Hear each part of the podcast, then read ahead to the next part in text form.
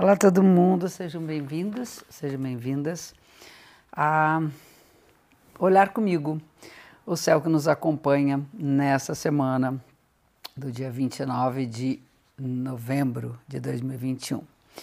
É uma semana muito especial porque nós teremos um eclipse no dia 4 de dezembro. Até lá nós estamos conectados com a fase da lua minguante.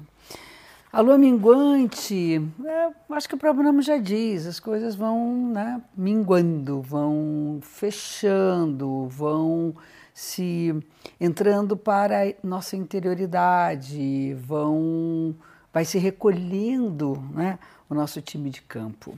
É um momento de reflexão, de dar uma olhada, né, uma retrospectiva do que vem acontecendo, do que, que você é, conquistou, do, dos perrengues que você passou, as, as alegrias né, que você viveu, as incertezas, enfim. E o campo das incertezas é muito importante ser pensado nessa lua minguante, porque nós temos a formação dessa fase da lua com o Sol no signo de Sagitário, que é um signo mutável, e a lua no signo de Virgem, que é um signo mutável.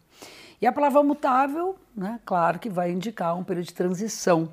E toda transição, você não está nem lá nem cá, você está no meio do caminho. Então, tem coisas ainda que estão sendo revistas, coisas que você já está projetando para a próxima fase, e aí, nessa incerteza, o mais legal é pensar que a gente tem uma oportunidade de mudar alguma coisa.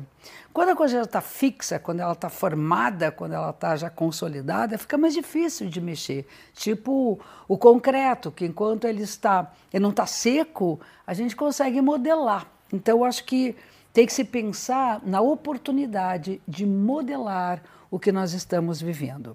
Tem dois campos importantes a ser visto, a serem vistos nessa fase. Um que é o campo do pensamento, das ideias, eh, das nossas metas, as coisas que nós queremos alcançar, almejar né, na nossa vida, que é relacionada ao signo Sagitário, né, aquele centauro com a flecha, flecha apontada para o alto, o que, que eu estou buscando, quais são meus propósitos, faz sentido ou não o que eu estou vivendo. Então é um campo das incertezas, e incerteza no sentido de oportunidade de repensar suas metas e seus ideais. O outro campo é o signo onde está a Lua, que é o signo de Virgem, que, ao, né, ao contrário do campo das ideias, é o campo da praticidade, da realidade. Então, como nós estamos aplicando de fato na, na, na nosso cotidiano, na nossa vida, as coisas que nós acreditamos, aquilo que nós almejamos, as metas que nós estabelecemos e o que, que eu preciso ajustar entre o ideal e aquilo que é possível. Então, é exatamente nesse momento. O concreto ele é bem moldável. Agora, moldável para formar o quê? O que, que você quer formar com essa massa ainda é, não não firme, né? Então essa essa falta de firmeza é muito interessante porque ela pode ser usada muito positivamente. Né? Então vamos repensar algumas coisas, repensar os campos uh, das nossas ideias, a nossas, os nossos desejos, inclusive de aquisição de conhecimento, como é que anda o campo das nossas informações e o campo da, do nosso trabalho, né? Eu acho que assim, a ideia do trabalho, a meta o trabalho. Para aqueles que trabalham com meta, esse é um momento bastante forte, né? Bastante denso.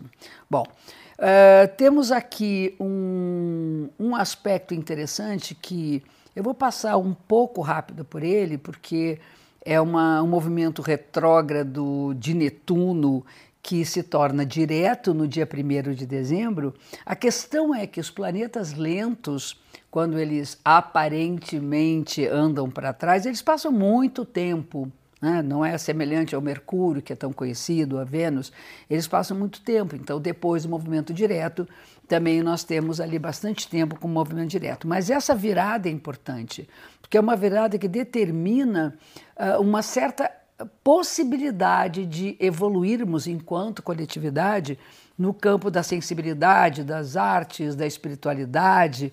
Então, ver se a gente consegue andar um pouco para frente com tudo isso. E até a chegada do eclipse, nós temos aqui uns aspectos interessantes. Um deles é relacionado ao campo da comunicação. Eu sempre trago esse tema porque eu acho que comunicação é a nossa via de relação com o mundo. Sem comunicação, não tem relacionamento. E a fase é boa para acertar tudo aquilo que não está muito claro entre você e alguém que você precisa negociar. É importante para trocar ideias, aprender com os outros e até com as informações que você possa acessar. Então, esse campo é um campo muito interessante durante esse período. Nós temos, bem no início da semana, um aspecto da, da, do encontro com o Sol com Mercúrio, que é iluminar a nossa mente. Sol é iluminação, Mercúrio é o mental. Iluminar nossa mente, tornar as nossas ideias mais claras para que a gente possa, usando do dom da razão, a gente conseguir explicar melhor, entender melhor a si próprios e aos outros. Logo em seguida, a gente tem um aspecto favorável entre Mercúrio e Saturno, que significa que a gente tem que ter um compromisso com aquilo que nós falamos. É o compromisso com a verdade. Verdade aqui no sentido da boa fé. Aquilo que você diz, você acredita ser a verdade. E temos uh, entre um e outro, ali bem no início da semana também, que vai marcar toda a semana, um aspecto, uma conversa também fluente entre Marte e Netuno. É, já que a gente falou de espiritualidade associado a Netuno na sua fase direta agora, eu acho que é hora de botar um gás, né, de turbinar as nossas buscas espirituais, aquilo que está relacionado com o amor universal, aquilo que está associado à empatia, à compaixão, à sensibilidade, à intuição, deixar que nossa força colabore para um bem comum. Isso é muito bonito, né? É, está favorecido tudo que, tudo que é empreendimento associado à arte, aos campos da imaginação, da, dos, dos cientistas que precisam imaginar o que eles vão encontrar, né? precisa dessa, dessa acreditar que são capazes de encontrar. E tem também, né, colaborando com tudo isso, um aspecto fluente entre Vênus e Netuno, que é o momento da gente cuidar com muita, muita atenção, com muita sensibilidade dos nossos amores, dos nossos afetos, da nossa relação com a sexualidade, ser sensível a esse campo, deixar de encrencar com certas coisas, uh, entender que o todo, nesse momento, ele tem uma importância às vezes maior do que pequenos detalhes que acabam por vamos dizer, machucar relações que podem ser muito legais. Então, estamos no eclipse do Sol, que vai valer para a semana seguinte, até a sexta-feira que vem. Eu já vou falar sobre isso, porque é importante a gente já estar né, atento ao eclipse que vem no sábado, dia 4 de dezembro. É, o eclipse do Sol sempre acontece numa lua nova, ou seja, o encontro do Sol e a Lua no signo de Sagitário. Esse eclipse ele tem uma importância porque nós passamos né, durante praticamente um ano um pouco, pouco mais com os eclipses acontecendo na grande maioria no eixo Gêmeos e Sagitário. E eu lá atrás, muito antes de, de se pensar no, na, na, no, na relação da, do encontro, da possibilidade de termos uma vacina, falei que os eclipses do Gêmeo Sagitário indicariam que até o final de 2020 nós teríamos uh, provavelmente já a vacina disponível. E foi o que aconteceu, até contrariando uma certa obviedade, porque leva muito tempo para se para se produzir uma vacina, né? para descobrir uma vacina.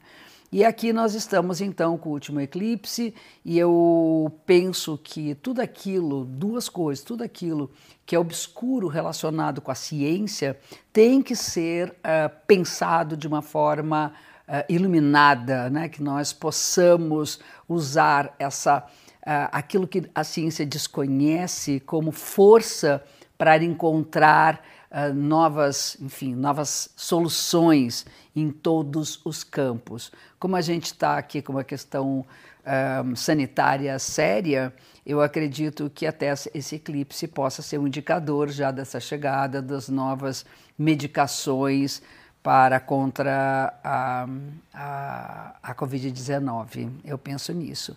E no sentido pessoal, o eclipse desse momento é um eclipse onde a gente tem que dar uma regulada na, na nossa vaidade, na soberba, na força do ego, entendendo que é, confiar em si próprio é uma coisa, achar que não tem que mudar nada é outra coisa. Então vamos pensar aquilo que nós precisamos mudar, que está escondido dentro de nós, que a gente põe debaixo do tapete e que precisa ser transformado e transmutado em novas ideias.